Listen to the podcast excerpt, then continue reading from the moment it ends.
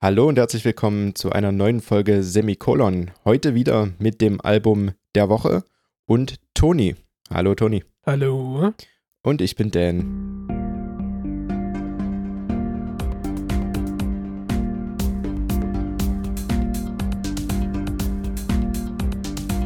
So Toni, was hast du diese Woche für uns im Gepäck? Diese Woche ist es mir erstaunlich schwer gefallen oder beziehungsweise es hat nahezu bis zum Ende der Woche gebraucht, bis ich mir so, bis ich mir wirklich sicher war, welches Album es denn wird. Das Album diese Woche, ich versuche es spannend zu machen, ähnlich wie Jürgen von der Lippe an Moderation von irgendwelchen Bands und Künstlern. Es ging auch meistens 20 Minuten, also das versuche ich jetzt auszukosten. Das Album dieser Woche ist irgendwie zufällig hat sie, es hat sich zufällig eingeschliffen, möchte ich sagen. Also ungefähr gestern ist es mir dann aufgefallen, das lief echt häufig. Es lief erstaunlich häufig und das lief erstaunlich häufig auch durch, um nicht zu sagen, es lief immer durch. Mhm. Ich habe auch nie einen Song speziell irgendwie mal so angeschalten, sondern immer die ganze Erfahrung durchlaufen lassen. Mhm. Das war der Punkt für mich, dann zu sagen, okay, das, das ist es, das ist es tatsächlich, das Album der Woche. Mein Album der Woche ist auch ziemlich aktuell, diesmal wieder. Mhm. Und zwar von 2021, Mai genau gesagt. Mhm. Und es stammt von einer Band aus Norwegen. Die Band heißt Arvind und das Album nennt sich Ta Chancen. Mhm.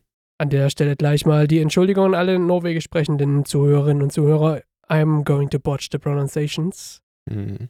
Und zwar jede einzelne. Ich spreche nämlich kein Norwegisch. Schande. Yes, that's it, my friend. So suffer with me.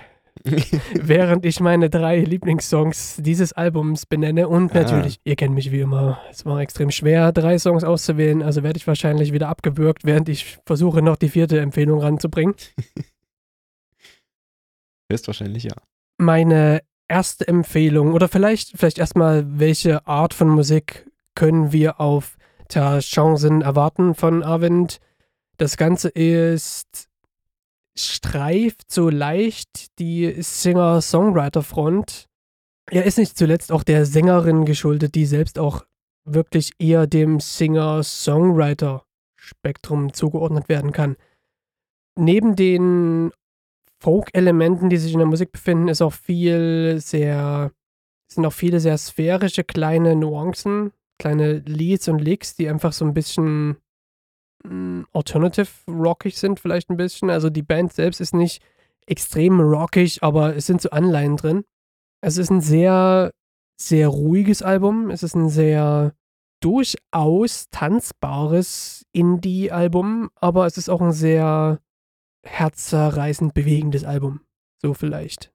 Meine drei Lieblingssongs, das sind zum einen, hier mache ich es mir einfach, der erste Song des Albums. Hey. Der geht in die Richtung sehr, sehr schöne, ich möchte fast sagen, sehr, sehr twangige Gitarren, Telecaster hört man da definitiv auch raus. Sehr, fast ein bisschen westernartig. Klingt auch sehr stark 60s für mich. Die ganze Produktion klingt sehr, sehr schön erdig, 60s-artig. Und der Song ist poppig, definitiv schön poppig. Hinten raus wird der Refrain auch noch schön angereichert durch viel Backing Vocals. Also, das ist auch sehr, sehr spannend. Der Song hat einen schönen Pre-Chorus. Wunderbar, macht sehr, sehr, sehr viel Spaß zu hören und hat wunderschöne Liedgitarren. Also, das kommt häufiger. Nicht, nicht jeder Song hat atemberaubende, Lied, äh, atemberaubende Liedgitarren, aber der Opener sticht ein bisschen hervor, was das angeht. Meine zweite Songempfehlung ist dann und Norwegians, I'm so sorry. Sterkare Rott, um es einfach zu machen, der achte Song. Mhm. Ist ein sehr ruhiger, sehr eindringlicher Song. Und ich muss auch sagen, der hat mich sehr verstummen lassen. Also, ich höre ohnehin Musik, ohne dass ich dabei spreche, aber es hat mich so innerlich auch verstummen lassen. Und sehr, sehr stark mich zum Zuhören animiert, was dann auch sehr, sehr positiv ist, weil ab dem zweiten Drittel bricht der Song auch wirklich aus. Er ist nicht länger ruhig, er ist nicht länger balladesk ist das falsche Wort, aber Ähm, er ist nicht mehr in sich gekehrt, sondern bricht eben nach außen. Die Leads kommen, Schlagzeug kommt viel, viel mehr dazu. Er wird auch lauter gefühlt, dynamisch lauter. Und es ist eine schöne Narrative in dem Song drin. Ich kann natürlich nicht für die Lyrics sprechen, so, sondern einfach für, für das, was, was der Song erzeugt, die Stimmung, die der Song erzeugt. Was mich auch im Grunde so bewegt an dem ganzen Album, an der Band Avent, diese Stimmung, die sie verbreiten können, diese Bilder, die sie malen können, die ja ohnehin in mir erzeugt werden müssen, da ich der Sprache nicht mächtig bin. Und trotzdem bewegen mich die Songs und das finde ich irgendwie sehr, sehr schön. Und für mich die große Überraschung, meine dritte Songempfehlung ist ein Cover. Und ich hatte es mir hier aufgeschrieben auf meinem großen schlauen Zettel. Wirklich gute Coverversion, aber jetzt vielleicht geheime vierte Empfehlung, weil Cover habe ich hier mhm. auf meinem Zettel stehen. Ähm, also vierte Empfehlung habe ich natürlich nie gesagt. Und dann hörte ich das Cover immer wieder und immer wieder, weil ich ja das Album sehr häufig durchgehört habe. Das ist der letzte Song, auch dieses Cover. Und dann habe ich das durchgestrichen, einen, so einen Favoritenstern dran gemalt, den immer größer gemalt mit dem Kugelschreiber. und jetzt ist der riesig und äh, auch das habe ich dann auch wieder weiter ausgemalt, den Songtitel. Also, was ist das für ein Coversong? Der Song selbst heißt Saserak in a Market. Das ist I See a Darkness von Bonnie Price Billy beziehungsweise Will Oldham.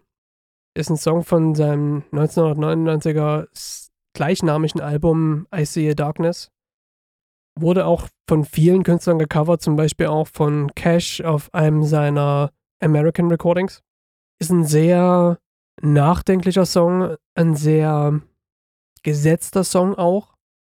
Und ich muss zu diesem Coversong sagen, wenn wir mal eine Folge aufnehmen zum beste Coversongs aller Zeiten, könnte ich mir das sparen und könnte einfach das jetzt hier mit einspielen, weil ich glaube, dass also mindestens ist das die beste Version, die ich jemals gehört habe von I See a Darkness und ich bin ein Riesenfan von dem Song. Ich mag die die Struktur, ich mag das, das Feeling, was dieser Song erzeugt und Avent haben mit diesem Cover für mich quasi dem Ganzen noch das Sahnehäubchen inklusive Kirsche aufgesetzt. Mhm.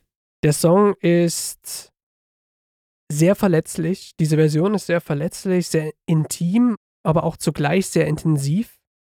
Die, die Art, die Spannung, wie alleine die Gitarre, die Gitarre kommt, die E-Gitarre kommt alleine rein, eine clean E-Gitarre, und bauscht sich immer mehr auf. Der Song nimmt gefühlt keine Instrumente hinzu, bis auf den Gesang der Sängerin noch, sondern der Song schafft es irgendwie, die Stimmung zu verdichten. Es ist beeindruckend, atemberaubend und ich muss auch sagen, wirklich herzzerreißend. Also, ich war wirklich zu Tränen gerührt, dass ich diesen Song gehört habe. Ist unglaublich. Und vor allen Dingen auch letzter Song auf dem Album. Ich glaube, es geht auch nicht besser, ein Album zu beschließen. Also äh, zwei Awards an Avent, einer der besten Coversongs und einer der besten Closer für ein Album. Ich bin wirklich extrem bewegt. Musste man das Album dann auch gleich versuchen, irgendwie noch als, als physische Variante zu kaufen. Oh. Leider derzeit in keinster Weise möglich, gibt es nur digital, aber zumindest bei Bandcamp wird man da fündig, also. Ja. Aber das ist ja bei dir dann tatsächlich schon ein Zeichen, dass es wirklich ein gutes Album ist, ne? wenn du dann auch die physische Variante haben willst. Ja, auf jeden Fall. Ich bin ja mittlerweile mit sehr hochauflösenden Files sehr zufrieden. Mhm. Aber genau, das, die, diese speziellen Alben, die hätte ich dann gerne hier zum, ja, davor niederzuknien und einen Schrein zu bauen. Einen Schrein zu bauen, genau, richtig. Ja. Ja, cool. Dann, bevor äh, du übergehst zu, zu einem vierten Song-Empfehlung, oder wolltest du noch was sagen? Ja, gut. Du hast mich wirklich durchschaut. uh, ja, du hast mich. Okay, gut, ich gebe mich geschlagen. Denn jo. Was hast du dir denn angehört die Woche? Tja, äh, die Woche tatsächlich ähm, war noch relativ geprägt von meiner letzten ähm, Empfehlung, also von der Empfehlung aus der letzten Folge, weil äh, tatsächlich Ohrwurm-Gefahr war da und man kam irgendwie nicht mehr da raus. Äh, gerettet hat mich letzten Endes der Freitag, denn freitags ist ja meistens Album-Release-Tag und an diesem Tag veröffentlichte ein alter Bekannter, sage ich jetzt mal, oder eine alte bekannte Band, ihr neues Album. Und da stand für mich fest, äh, das könntest du erwähnen. Denn das lief seit Freitag bei mir tatsächlich äh, hoch und runter, sage ich jetzt. Ähm, wir hatten darüber schon mal oder über diese Band schon mal gesprochen. Ich mache es jetzt ähnlich wie du. Ich halte es auch ein bisschen nach hinten. Man kann es für mich schneiden, die Spannung in der Luft. auf jeden Fall, äh, diese Band ist äh, alter Bekannter deshalb, weil wir auch schon im äh, Podcast darüber gesprochen hatten. Wir hatten sogar eine Listening-Folge gemacht, da sie äh, vor kurzem erst zehnjähriges Jubiläum ihres Debütalbums gefeiert haben. Es handelt sich um The Joy Formidable, die seit 2018 äh, jetzt kein Album mehr veröffentlicht hatten und mit Into the Blue äh, jetzt quasi ihr fünftes Studioalbum rausgebracht haben. Beeindruckend. Und wir haben in der Folge noch Orakel. Das müsste doch bald mal wieder so weit sein, vom Genau. Zyklus her, den sie ja sonst gezeigt haben. Genau. Wir Propheten. Ja. Einfach nur genial sind wir. Genau, also für diejenigen, die diese Folge vielleicht nicht gehört haben, ähm, The Joy Formidable sind eine dreiköpfige Band aus Wales, äh, seit 2007 unterwegs, äh, mittlerweile allerdings in London quasi ähm, ja, ansässig, äh, wie das halt so meistens ist. Die meisten Musiker in Großbritannien ziehen eh nach London oder nach Manchester, das sind so die zwei Zentren, die es da gibt. Und hatten damals mit Big Raw 2011 äh, ihr erstes Album veröffentlicht, äh, das eben bei dieser Listening Party Folge ähm, von uns besprochen wurde. Immer noch äh, wirklich ein ganz, ganz großes, hervorragendes Album, ähm, das auch immer noch einen ganz großen äh, Platz in meinem Herzen einnimmt, tatsächlich. Ich persönlich habe danach die Band so ein bisschen aus den Augen verloren. Ich habe äh, das zweite Album noch mitgenommen, Wolf's Law. Das kam aber bei Weitem nicht ran an Big Raw, ähm, auch wenn ich das damals auf New Rock Reviews noch ein bisschen anders geschrieben habe, aber das war so ein bisschen wahrscheinlich auch der erste Hype um das Album rum. Und die zwei Nachfolgealben, Hitch von 2016 und Arth von 2018, äh, ging im Grunde komplett an mir vorbei. Vielleicht habe ich den einen oder anderen Song, die eine oder andere Single davon vernommen, hat mich aber nie so richtig angesprochen, muss ich sagen. Und das ist bei diesem Album jetzt wieder komplett anders. Ich habe mir den ersten Song angehört, äh, ist auch tatsächlich der, äh, der Titelsong Into the Blue, ist auch meine erste Song-Empfehlung. Und da merkt man, äh, es geht wieder zurück, so ein bisschen zu den Wurzeln von äh, Big Raw. Also Into the Blue ist ein Song, der hätte vielleicht nicht als erster oder als letzter Song ähm, auf Big Raw erscheinen können, aber auf jeden Fall irgendwo dazwischen hätte er tatsächlich Platz finden können. Ähm, Shoegaze-Elemente sind drin, der gedoppelte Gesang von Ritzy Bryan ist drin. Und das Besondere an diesem Song ist, äh, dass auch Ridian, also der Bassist, äh, eine Gesangsstelle bekommt, was ja auch relativ selten immer mal vorkam. Ähm, aber das tatsächlich gleich direkt im Opener äh, hier zuschlägt, das war tatsächlich mal ein bisschen überraschend, fand ich. Meine äh, zweite Empfehlung aus dem Song, äh, aus dem Album, ist äh, der letzte Song tatsächlich des Albums. Ich gehe jetzt mal nicht chronologisch durch das Album, sondern so, wie ich die äh, Songs mag. Ähm, Left Too Soon ähm, hat wieder sehr, sehr starke Big Raw Vibes. Äh, ist natürlich äh, schwierig, wenn man das immer mit dem ersten Album vergleicht, gegen Hausnummern wie beispielsweise Cradle oder Austere anzukommen. Aber der Aufbau des Songs ist einfach super, super stark und er erinnert ganz, ganz stark auch an Whirring. Allerdings äh, ist Whirring natürlich so eine Hausnummer, an die, ähm, also die wirklich schwer zu schlagen ist, sage ich mal. Denn wer Whirring kennt ähm, und den Song mit anderen Songs vergleichen will, es ist halt schwierig. Na, weil man denkt sich immer, naja, das ist ja aber gar nicht so wie bei Whirring und jetzt ist das, der kann ja gar nicht rankommen. Na, und das ist bei diesem Song, ähm, er kommt sehr nah ran, sage ich, äh, ist mein Empfinden, aber natürlich kommt er nicht äh, drüber hinweg, sage ich mal. Ne? Und meine dritte Songempfehlung ist, äh, ich fand das witzig, als ich das festgestellt habe, ähm, ist tatsächlich der Song, der genau in der Mitte ist. Also es sind insgesamt elf Songs. Ich habe den ersten Song rausgenommen, ich habe den elften Song rausgenommen und ich habe den sechsten Song rausgenommen. Und es sind immer äh, quasi im gleichen Abstand. Ne? Man könnte meinen, äh, ich habe mir das Album gar nicht rausgehört, äh, rausgesucht, sondern oder durchgehört, sondern einfach nur random irgendwelche Songs rausgepickt. Aber äh, nein, es ist tatsächlich so. Gotta Feed My Dog heißt der Song. Passt im Grunde auch wieder äh, relativ gut zu dir, Tony, momentan. ja, das ist richtig. ähm, ich habe mir deshalb rausgesucht, besonders, weil er eben kein typischer äh, Joy Formidable Song ist. Und äh, das fand ich spannend, weil angefangen beim Flüstergesang bis zu dem doch eher dunkel anmutenden Gesamtklang und äh, dissonanten Gitarrenriffs äh, finde ich den wirklich persönlich richtig, richtig gut. Ähm, ich kann es wirklich nur allen empfehlen, sich diesen Song mal anzuhören. Auch wenn man jetzt vielleicht mit dem ähm, üblichen Joy Formidable Song äh, Sound nicht so klarkommt. Gotta Feed My Dog ist auf jeden Fall eine Empfehlung wert. Äh, ist ein bisschen ruhiger, wie gesagt, äh, Flüstergesang ähm, bildet nochmal so eine ganz eigene Atmosphäre, aber richtig, richtig gut zu empfehlen.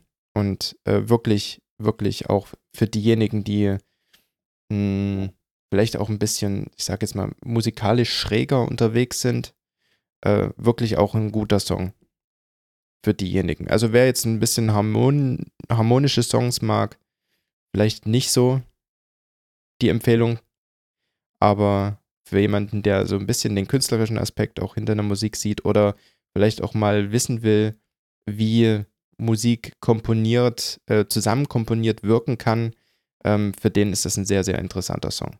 Genau. Alles in allem ist das ein Album, bei dem jeder Song zumindest die Gefahr in sich trägt, einen Ohrwurm zu entwickeln. Äh, leider weiß ich jetzt zu wenig über die Vorgängeralben. Wie gesagt, die sind beide komplett an mir vorbeigegangen. Finde dieses hier jedoch äh, tatsächlich wieder vielversprechend für eine langfristige Play Playlist-Aufenthalt. Also The Joy Formidable Into the Blue, mein Album der Woche. Cool, endlich wieder Neues aus Wales. Genau. Und Norwegen. Und Norwegen. Dann viel Spaß beim Hören.